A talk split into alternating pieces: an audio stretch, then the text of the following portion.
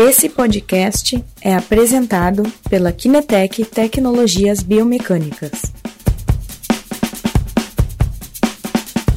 Boa noite. Boa noite, Cristian. Tudo bem?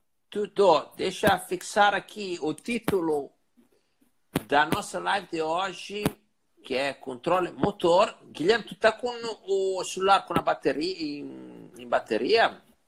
Sim. Ah, tem que tirar, né? Sim. Ah, deixa eu fazer uma coisa aqui. Pronto. Não é controle do motor. Ah. Ah, não, vou colocar de novo, tá? Que bagunça. Controle Assim, motor. ó. Controle motor. Isso aí. Aham. É, agora, olha isso que sacada hein? Vou colocar ela, fixar ela. Então, o pessoal sabe já o que que nós vamos falar hoje. Boa noite, pessoal. Ah, então, já. que vocês estão entrando. Hoje temos uma live bem técnica, bem assim, da, da, da quem gosta de estudar, né, Guilherme? Isso aí, para quem gosta de estudar mesmo, hein, Cristian? Que Sim. desafio me lançaram aqui semana passada, hein? Sim, semana passada, é, sendo que a gente estava falando bastante é, de propriocepção, né? Aí saía frequentemente a questão do, do controle motor, e aí o pessoal falou: não, agora a próxima vocês vão fazer de controle motor. Tá É verdade. Então é isso. Hoje vamos fazer de controle motor. Vamos esperar um pouquinho que o pessoal comece a entrar aqui. Vai ser. eh, entrou o Rodrigo. Oi, Rodrigo, tudo bem? Eh, vai ser uma live eh, onde nós vamos eh, conversar eh, sobre o aspecto fisiológico bem profundo, né, Guilherme? que vai só complementar todas aquelas lives que fizemos de neuromecânica, né, etc. até aqui. Então, ela é uma live de complemento. É, tem um salve, professor, aqui. Boa noite. E aí, tudo bem? Aluno de fisiologia aí, ó. Sim, hoje vamos também experimentar uma técnica nova para fazer live, né? É, porque o conteúdo precisa também uma parte bastante visual, né, Guilherme? É verdade, esse precisa. E, então, eh, hoje testaremos um pouquinho esta parte um pouquinho diferente. Ah, bom, então, vamos começar com, com um assunto, só para lembrar, convidem os colegas de vocês. Lá embaixo, vocês têm um, um aviãozinho, cliquem lá, compartilhem com o colega que precisa retomar o assunto do controle motor, porque é um assunto de uma complexidade que, mesmo que vocês estudaram e vão estudando ele, sempre precisa ser retomado, né, Guilherme? Isso aí. Assim, ó, ah, é talvez uma das áreas mais importantes para os profissionais do movimento é compreender como o movimento é planejado, estruturado e corrigido, né? Pronto. É, então, Guilherme, o que que faço? Já entro na visão eh, do, do que que conversamos agora? Ou quer fazer primeiro uma introdução? Ah, cara, assim, ah, antes da, da introdução, assim, para o pessoal entrando, eu vi que já dobrou aqui o número de, de pessoas assistindo. Ah, eu acho que é importante, primeiro, lembrar que a gente só tem uma hora, né, Cristian, para fazer a live. Senão Aham. o Instagram nos, nos manda embora. Sim, ontem, e a ontem outra coisa- uma que pum, me cortou, ela terminou o último caso que a gente estava falando. E aí acabou. Aham. Sim, Ah, e, e lembrar também que a gente vai falar sobre os sistemas ah, fisiológicos, né? E, e vamos tentar aplicar eles o máximo possível para situações cotidianas. É importante destacar que aqui a gente vai falar das bases, né, pessoal?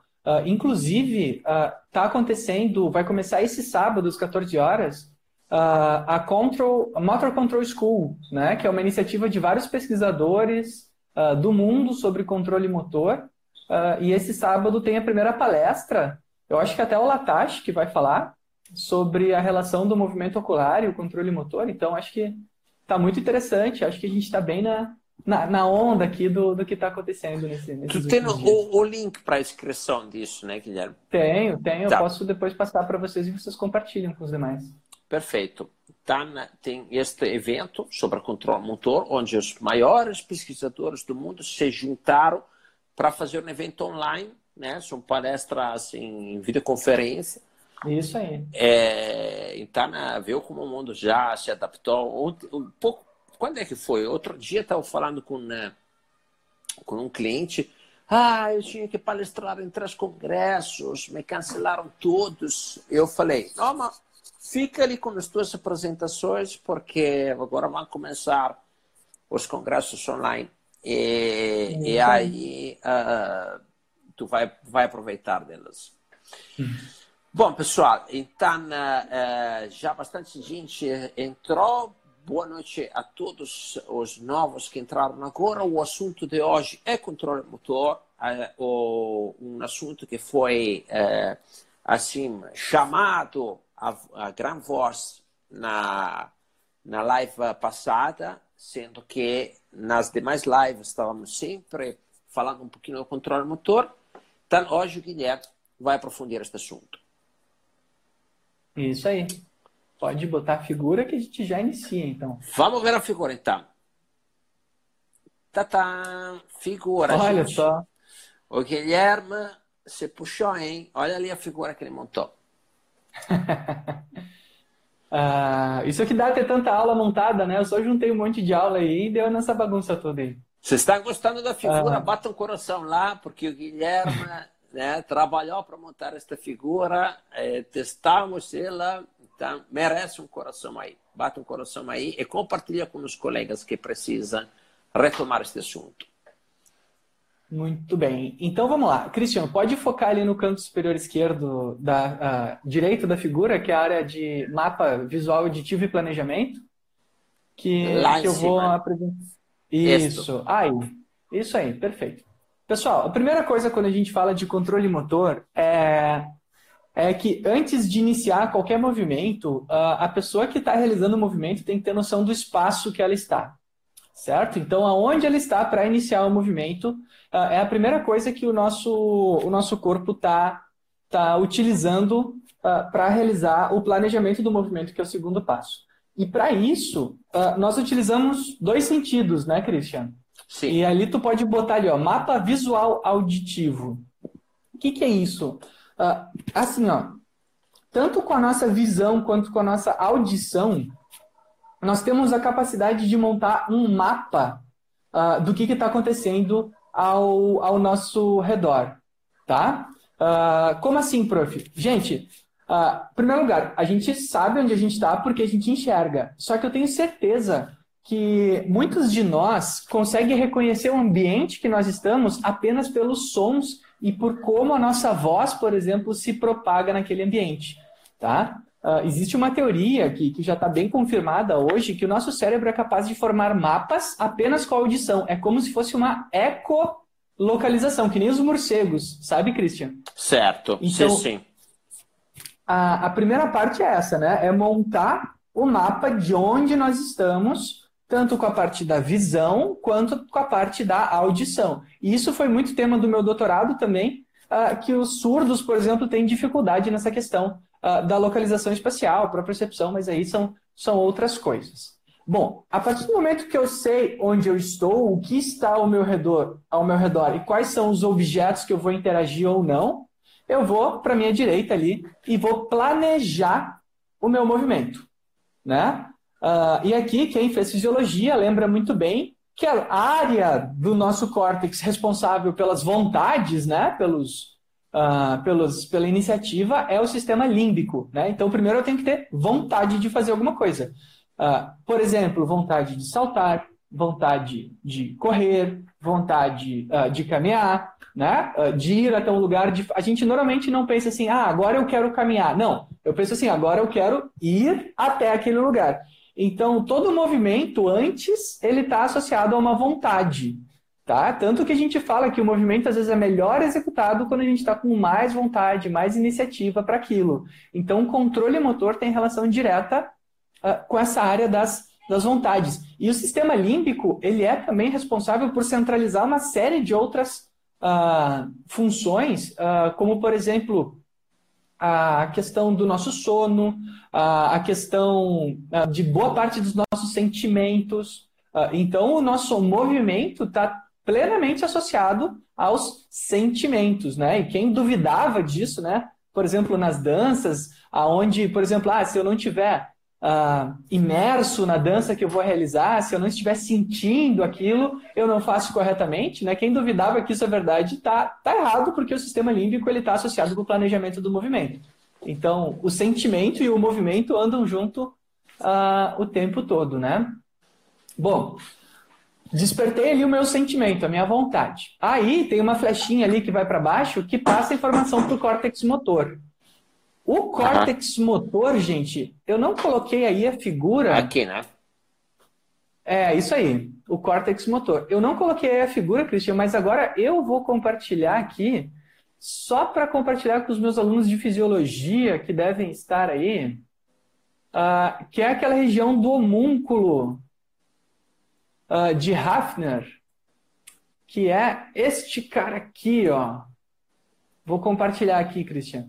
O certo. homúnculo de Hafner, aqui, ó, que é o córtex motor, que é uma região responsável uh, por controlar uh, pé, tronco, mãos e aqui a cabeça. Então, toda uma região do nosso encéfalo tá, é responsável por controlar cada uma uma região uh, do corpo, que é o córtex motor, que é uma parte aqui do ladinho, assim. Tá? O uh, que, que acontece? Nesse córtex motor é onde vão sair os primeiros impulsos, uh, as, os primeiros recrutamentos uh, para iniciar o movimento, tá? Pode botar ali na figura agora, Cris? Sim. Agora eu foto. Aí. Ok. Que é essa Sim. região azul ali no canto superior direito do encéfalo, ó. Tá, vou marcar Azulzinho. Aqui. Isso aí, perfeito. Tá. Uh, o encéfalo. Opa, apagou. Uh, o encéfalo. Uhum. Perdão, o córtex motor agora vai enviar informação para os gânglios da base. Gânglios da base são, é aquela zona rosinha ali, que está bem do lado do sistema límbico. Os gânglios uhum. da base ali vão estar tá o início uh, dos neurônios que vão passar pela ponte e pela porção anterior uh, da nossa medula em direção aos motoneurônios que vão estar na periferia daí, né? Os nossos neurônios motores, tá? Então, uh, o controle motor ele vai iniciar assim: uh, sistema límbico, então vontade, córtex motor, então região, gânglios da base, transmissão, uh, ponte, comunicação, né? Que, e depois a ponte vai integrar uma série de outros aspectos. E aí, desse laranja, Cris, tu pode fazer uma seta ali até aquela seta preta que diz anterior. Deixa eu ver. Bem é? no meio, abaixo do cérebro. Faz um anterior aqui, até né? Assim. Isso aí, perfeito. Isso, Isso aí. Tá. Ah, então, gente, o que, que acontece? Assim, nós planejamos uh, ah, para começar o movimento. Aí, por exemplo, uh, a minha intenção era Vamos pegar um movimento que a gente fala muito aqui, repetitível, né? Que dá uma série de dados quantitativos, que pode nos dar informação de déficits motores. Por exemplo, saltar, né, Cristian? Olha só que conveniente, certo. né? Ah, olha só. E aí eu vou recrutar os meus músculos para o salto. O que, que acontece? Uh, no momento que eu estou prestes a iniciar o movimento, até o momento em que eu me movimento, uh, eu vou ter uma série de proprioceptores que vão estar se comunicando com a minha ponte e gânglios da base, tá? Dando a informação de onde está o meu corpo e como ele está. Porque assim, ó, nós temos dois mapas, Christian. Eu até podia ter colocado outro mapa ali. Nós temos esse mapa visual auditivo, certo? Que é o mapa do lado de fora, e nós temos o mapa sinestésico, que é o mapa do lado de dentro, que é a nossa própria percepção, é esse sentido, né? Certo.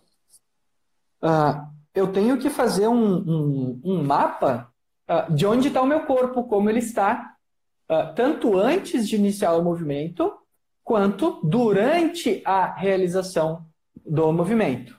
Certo? certo. Uh, vamos mostrar cada um dos proprioceptores, Christian, que são esses cinco carinhas aí na parte mais inferior da figura.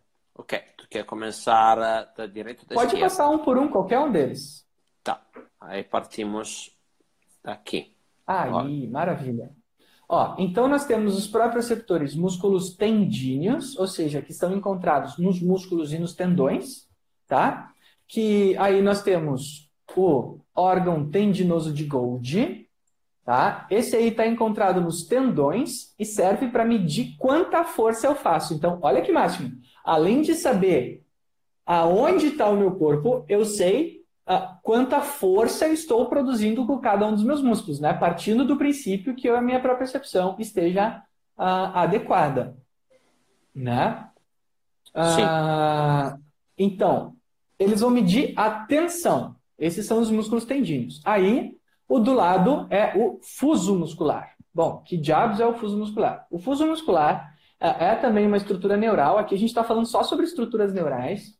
Uh, e esse serve para nos passar informação do comprimento muscular. Todos os nossos músculos uh, têm fusos musculares. O que, que são? Que são essas pequenas estruturas neurais que envolvem algumas fibras musculares para dizer quanto que ela está alongada e quanto que ela está uh, contraída. Existem músculos que têm mais fusos musculares, músculos que têm menos. tem até um artigo que faz o, o, número de fibras musculares pelo número de fusos. É, é muito legal, assim uh, ah, para a gente ver assim, quais são os músculos que a gente tem o melhor controle né, com relação a isso. Então, uh, esses são os nossos próprios receptores músculos tendíneos. E se você ver, Christian, eles têm uma flechinha que aponta direto à porção posterior da medula ali. Tá vendo uma flechinha preta ali? Esta. A de baixo. Aqui. Essa aí. Isso tá. aí, ela vai ali e aponta direto para a posterior. Ou seja, durante tá. o movimento, eu estou recebendo o feedback sensorial do que está acontecendo a nível de força produzida e a nível de alongamento dos meus músculos, né? Isso na porção posterior da nossa medula. A gente tem que lembrar que, que a, a medula posterior ela é sensitiva e a medula anterior ela é motora. Então uma sobe e outra desce. E aí nós temos as partes integrativas, né? Que é a, a parte mais cinzenta da medula. Uh, bom, aí a gente vai mais para a esquerda, Christian. Pode ir aí. Uhum. Olha só que legal. Esses desenhos foi, foi eu que fiz, ó. Eu não achei nenhuma imagem boa dos próprios receptores osteoarticulares, daí eu fiz umas em alta resolução, assim. Ah, uhum. Nós temos ali a terminação nervosa livre. Terminação nervosa livre está encontrada nas superfícies ósseas, né? Ah, todas as nossas articulações e ossos, e tem na pele também. Ah, tem essas pequenas ramificações neurais, tá? É por isso esse desenho de árvore, porque eles são, se ramificam e eles percebem, eles são como se fosse um switch. Ele percebe se tem ou não tem alguma coisa encostando ali. Certo? São os nossos próprios receptores mais básicos, mais simples, né? Porque eles só medem se tem algo acontecendo ou não. Né? Então eles vão sentir essa sensação de toque. Claro que eles vão me dar também informação da intensidade desse toque, mas a, a, informação principal é se tem alguma coisa tocando ali ou não. Um baropodômetro.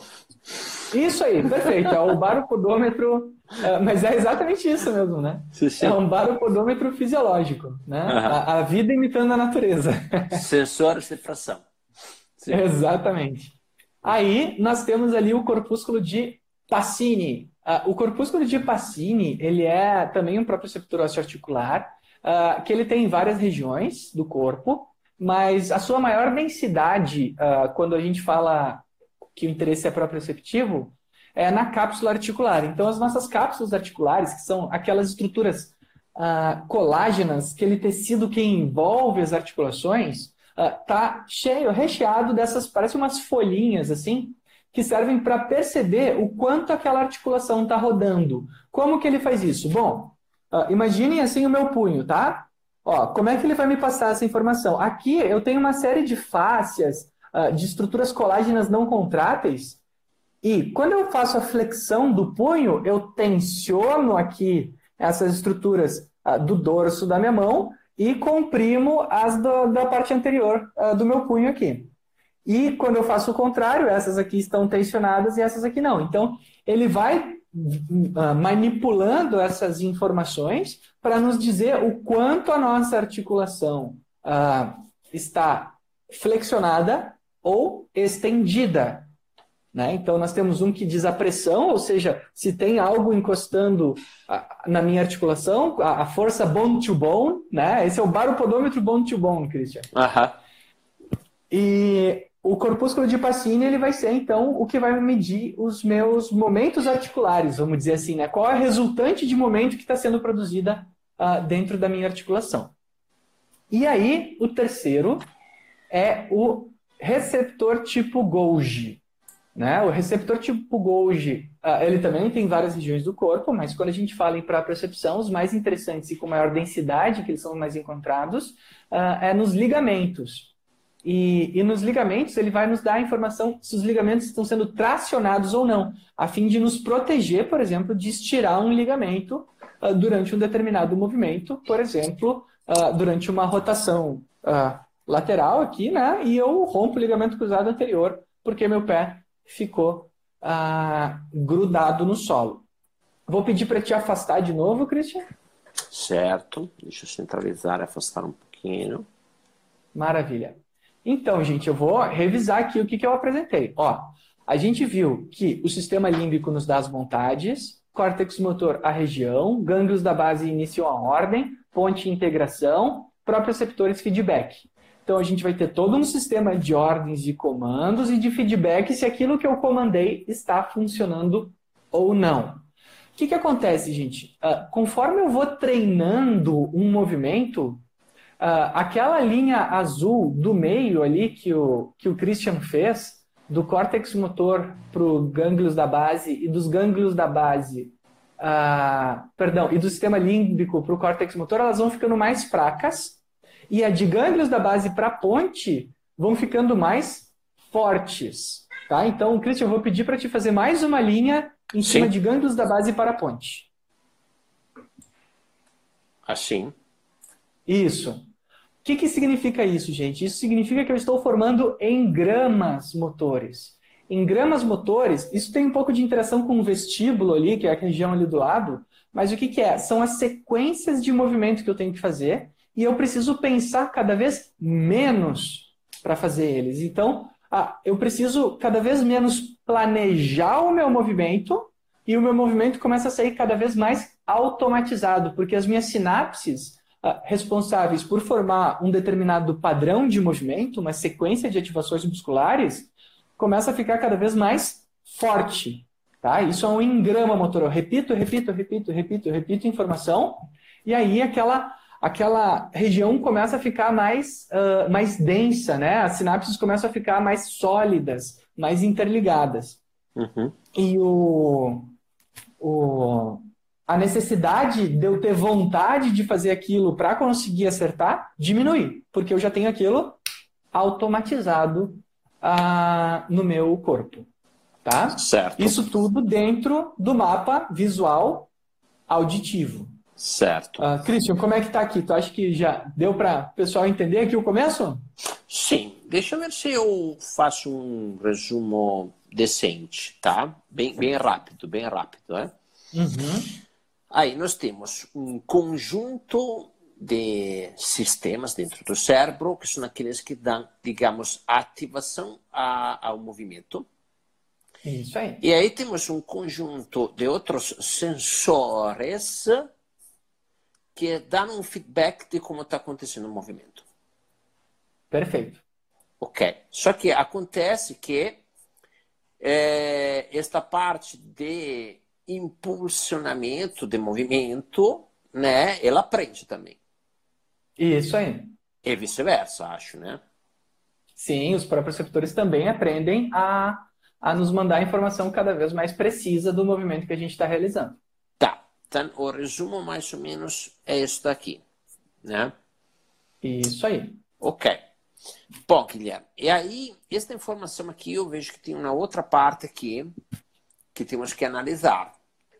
Isso né? aí. Olha só, Cristian, o que, que acontece, né? Nós temos uh, também, uh, ao mesmo tempo que a gente está fazendo um movimento, que saber a informação da, do posicionamento do nosso corpo uh, com relação ao espaço. Ou seja, se a gente ainda está indo para o lugar que a gente quer.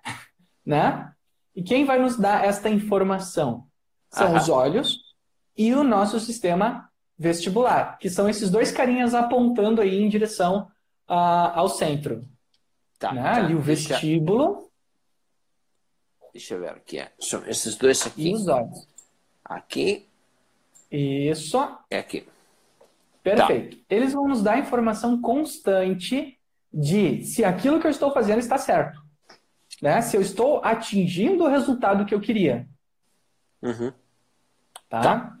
Então, eles vão estar constantemente circulando essa informação, uh, me dizendo: ó, oh, tu foi muito para a esquerda, muito para a direita, tu está indo rápido, tu está indo devagar, você está próximo, você está longe, você deitou, você está de pé né? Porque os olhos, enfim, vão nos dar informação espacial propriamente dita, né? As imagens, uh, mas o sistema vestibular, além de nos dar a posição, ele também mede acelerações, né, Christian? Sim, sim, é um então, acelerômetro com giroscópio. Perfeito, é um acelerômetro com giroscópio. É uma Três giroscópios. três giroscópios e três acelerômetros, que são as, uh, as, Os as sensores alças, inerciais. Né? Sim, sim. Isso aí. É São as alças que nós temos. Então, nós temos já um baropodômetro, um sensor inercial, uma Viu? câmera. Não, afinal não inventamos nada. Era já tudo feito. Não, é bem mais eficiente, né? Beleza. Bem mais eficiente, exatamente. É tudo aqui, é, dinamômetro. tem até uma célula de carga, né? O dinamômetro, exatamente, tá tudo aí. Aham. Sim, sim. Ah, bom, então, ele vai nos dar essa informação constante para a gente corrigir esse movimento. Então, constantemente eu vou estar uh, corrigindo o meu movimento, tá? Isso vai acontecer milhares de vezes por segundo. Certo. Né? Por quê? Porque eu, se eu olho a minha mão, né, eu consigo ver se eu estou indo no lugar certo aqui em direção ao celular ou não. Né? Então isso acontece milhares e milhares e milhares de vezes uh, por segundo. Aí, deixa eu ver, aqui, tem já na pergunta uh, que é crítica deixa só uma coisa, né?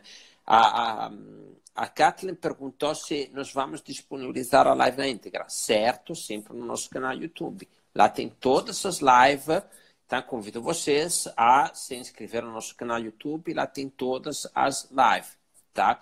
Eu, o Pedro, aqui, é, comenta assim: essa mesma regra se aplica em um paciente que sofreu um acidente vascular a repetição dos movimentos faz com que aumente o número de sinapses dos gânglios da base para a ponte?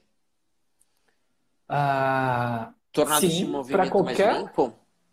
Sim, sim. Uh, para qualquer pessoa isso se repete, né? Os, os, os engramas motores, eles sempre são fortalecidos pela repetição, Christian.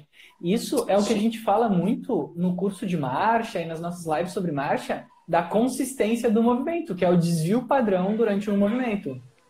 A gente tem até como medir isso, né? Certo, principalmente com instrumentação, porque a cadência é, Sim, é um pouco mais. Somente com, com instrumentação, né? É. E, é, assim, a, a, variação né, dos parâmetros precisa da, da instrumentação. E é crítica para entender se o controle motor é eficiente. Exatamente. Né? Então, okay. uh, por exemplo, com um acelerômetro, né, eu consigo medir a variabilidade uh, do meu ângulo da pelve, por exemplo, a variabilidade da, da minha cadência, e aí eu estou vendo se eu tenho um movimento consistente, ou seja, se o meu controle motor está uh, com os engramas fortalecidos e eu sempre repito o movimento da mesma forma. Né? Que gera As próprias linhas de, de consistência. É, isso sim, sim. aí. É. Segurança para o movimento, um movimento mais econômico, correto né? Certo. Uma série de mas, fatores. Mas um paciente que sofreu um acidente, como é que tá? Olha, aí depende da área que foi prejudicada, mas uh, principalmente se é um adulto, uh, via de regra, a sequência é sempre a mesma. Uh, ele pode ter que, por exemplo, encontrar outros caminhos se alguma dessas regiões foi lesada, mas sim, a repetição sempre traz consistência de movimento. Inclusive quando a gente impõe perturbações, que é o próximo passo que eu quero tentar falar hoje sobre as perturbações. Né? Se a gente perturba, a gente fortalece o engrama, porque a gente consegue fazer o mesmo movimento mesmo em condições adversas. Wonderful. Bom, Guilherme, aí estávamos falando aqui tanto do vestíbulo quanto dos olhos, como, digamos, os um, GPS, como podemos chamá-los? Pra... É, é o GPS e o, e o acelerômetro, né? Uhum para definir se a gente está indo na direção certa, executando o movimento eficientemente, não? com, com eficiência. Ok.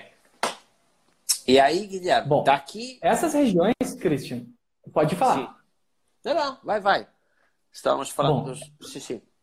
Pode continuar. Essas regiões, elas vão então se comunicar Uh, principalmente através da ponte, com aquelas duas regiões ali do canto superior esquerdo, onde eu escrevi correção.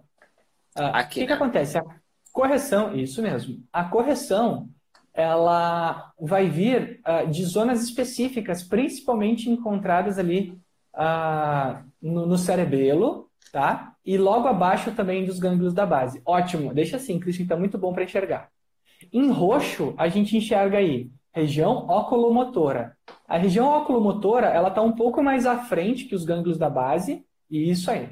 Uh, e ela é responsável apenas por controlar uh, o movimento dos olhos. E essa, Cristian, a gente uh, tem pouco comando, ela consegue fazer determinados movimentos autonomicamente, sem a gente necessariamente estar tá comandando. É claro que se eu quiser, eu consigo comandar. Mas, por exemplo, se coloco um objeto na minha frente e eu digo para o meu sistema límbico, acompanhe esse movimento, o que acontece? Eu não preciso dizer o quanto eu preciso acompanhar esse movimento, porque os meus olhos vão fazer isso autonomicamente. Então, boa parte do movimento dos olhos é autonômico. E aí a gente tem um sistema de controle motor específico para os olhos, né? que é essa região oculomotora. Uhum. E ela vai se comunicar diretamente com os gânglios, por isso aquela proximidade com a parte rosinha ali, uh, corrigindo os movimentos. Então, se eu vejo que algo do movimento está errado, o meu corpo já é automaticamente, automaticamente corrigido uh, por causa do feedback da região oculomotora. Olha que, que bacana, né? Tudo pensado, inclusive, a região que vai estar ali. Ótimo. Eu, às vezes, me pergunto como é que chegamos a ser feitos assim, realmente, porque né, uma eficiência inacreditável, né? É, verdade, é, é muita tentativa e erro, né, Cristian? Meu Deus, incrível. Bom. Ok, tem uma perguntinha aqui, Guilherme. Vamos lá. Sobre a, var a variabilidade. Diminuir em movimentos em atleta de alto nível? A variabilidade, uh, sim, diminui muito uh, em atletas de alto rendimento. Uh, eles fazem um o movimento cada vez mais. É, é. O, o que, que acontece? Por exemplo, no basquete, isso, isso é muito claro quando a gente fala, por exemplo, de lance livre, né, Christian? O Sim. percentual de acertos uh, de lance livre é um exemplo clássico de engrama motor, né? O quanto o meu movimento está preciso para eu repetir ele sempre igual e sempre acertar a cesta. Isso é engrama motor puro, né? certo. né? Eu consegui repetir o movimento para ter o mesmo resultado. Fantástico. Ótimo exemplo, Gui. Ok. Um, onde é que eu estava? Ali. Óculos ah, motor. Bom. motor é que está atrelado à questão dos gânglios, né? Para dar um feedback Isso. rápido. Sim. Quem mais vai corrigir? O, a próxima região que corrige é o centro de controle da mão e cabeça, né? Uh, que é essa região em amarelinha aí, né? O que, que acontece? As nossas uh, mãos e o nosso pescoço tem músculos que são ricos nos proprioceptores articulares. São regiões com uma densidade de neurônios proprioceptivos elevadíssima. Por quê? Porque além dos meus olhos tem que estar acompanhando o movimento, eu preciso com a minha cabeça acompanhar o movimento e ao mesmo tempo eu tenho que movimentar a minha cabeça para corrigir ela em relação ao meu corpo para não inclinar o vestíbulo, porque o vestíbulo, se eu girar a cabeça assim, ele vai começar a falar para o meu corpo que eu estou inclinado. Então, o que, que eu faço? Pode reparar que os atletas, quando eles correm, a cabeça deles está paradinha. E, inclusive, quando eles inclinam, a cabeça deles continua assim, né? Eles vão para um lado, vão para o outro, e eles ainda estão sempre tentando congelar o máximo possível o foco visual na meta, né? Mesmo uh, inclinando o corpo, a cabeça fica uh, centralizada. Por quê? Porque nós temos uma região de controle uh, específica para o controle de mão e da cabeça. Ótimo. Que também vão interagir com o que a gente chama hoje de vestíbulo cerebelo. Uh, eu não pintei ele aí, mas é aquela região em vermelha toda ali do cerebelo. Uh, aí. Uh, que, que nos diz o quê? Que, que vai estar tá passando o feedback que o cerebelo nos informou de alteração do equilíbrio. Então, esses são os que vão nos passar também Agora, não feedback do que está acontecendo dentro do nosso corpo, mas o que está acontecendo do lado de fora. Então, nós temos sensores internos, que são os, os proprioceptivos, os receptores proprioceptivos, os cinco que eu apresentei ali, uhum. e nós temos receptores uh, não externos, né, mas que nos dão informação do que está acontecendo externamente ao nosso corpo. Pode dar um zoom out agora?